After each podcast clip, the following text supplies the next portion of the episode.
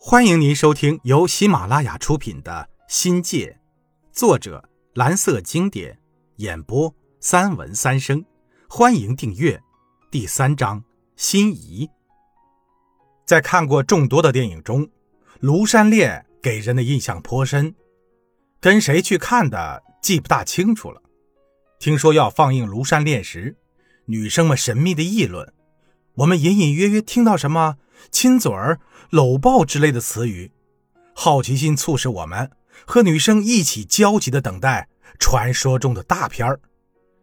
你知道吗？听说这部电影里面有劈腿的镜头啊？真的吗？是真的。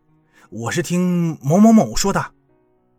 我承认，这部电影从头到尾我几乎都没有眨过眼睛，但传说中的镜头始终是没有看到。不过，通过影片呢，我们认识了女神章鱼。这是一部爱情与政治结合的戏，浓重的说教味儿，明显的是在为改革开放造势。准确的说呢，这是一部意识形态与美学糅合在一起的电影，谈不上是什么艺术，无非就是美女爱帅哥，连曲折都谈不上的爱情故事。它吸引眼球的地方就在于。把美丽的章鱼融合进秀丽绝伦的庐山美景中，以景触情，借景叙情，情景交融，美人美景，那就有意思了。观众眼前一亮，哇哦，这是打哪蹦出来的纯情少女？漂亮脱俗，完美的身材，漂亮的脸蛋儿，那甜美的笑容，还有那美轮美奂的服装变化。让人羡慕的宝丽来相机，特别是银幕上那蜻蜓点水似的“共和国第一吻”，打破了那个年代思想禁忌尘封的冰河，给人以物欲和性欲膨胀的感觉，像颅腔内蛛网膜出血后，令人迷迷惘惘，久久挥之不去。学英语的人本来就浪漫，加上有女生同往。看的又是爱情电影，津津乐道之余，心窝里隐约期盼那点浪漫的故事发生，有没有就不得而知了。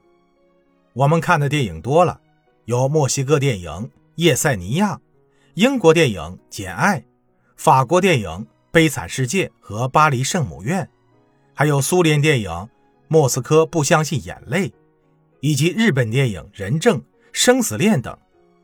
这些镜头悲悲戚戚，不知骗了我们多少眼泪。《望乡》在中国引起巨大的轰动，百分之百来自大家对这个题材的偏爱。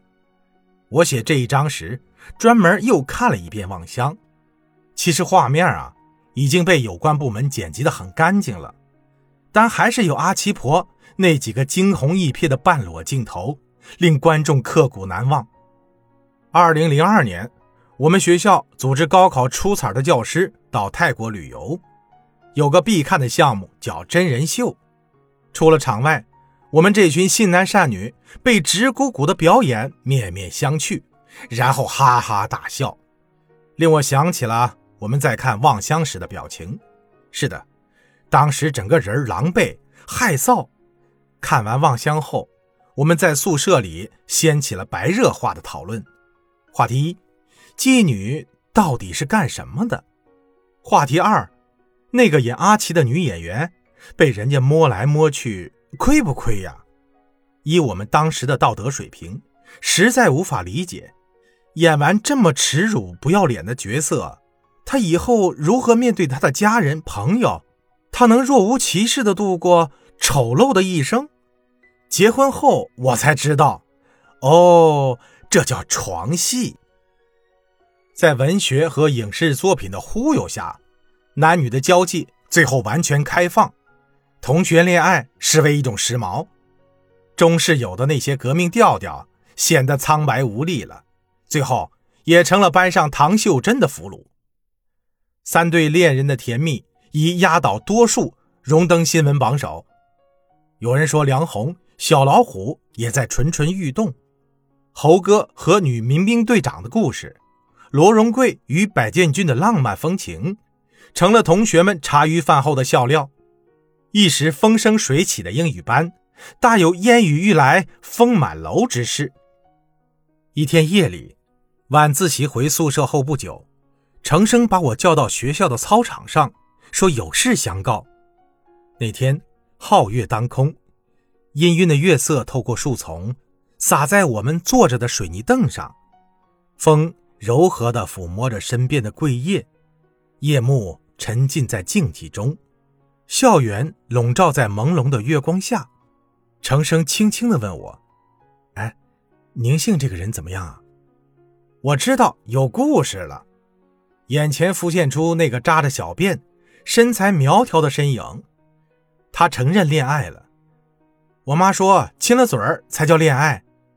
他听完嘿嘿一笑，承认把宁姓妹妹追到手了。这家伙比我有本事。我都二十一岁了，都还没牵过女生的手呢。听众朋友，本集已播讲完毕，感谢您的收听，精彩继续。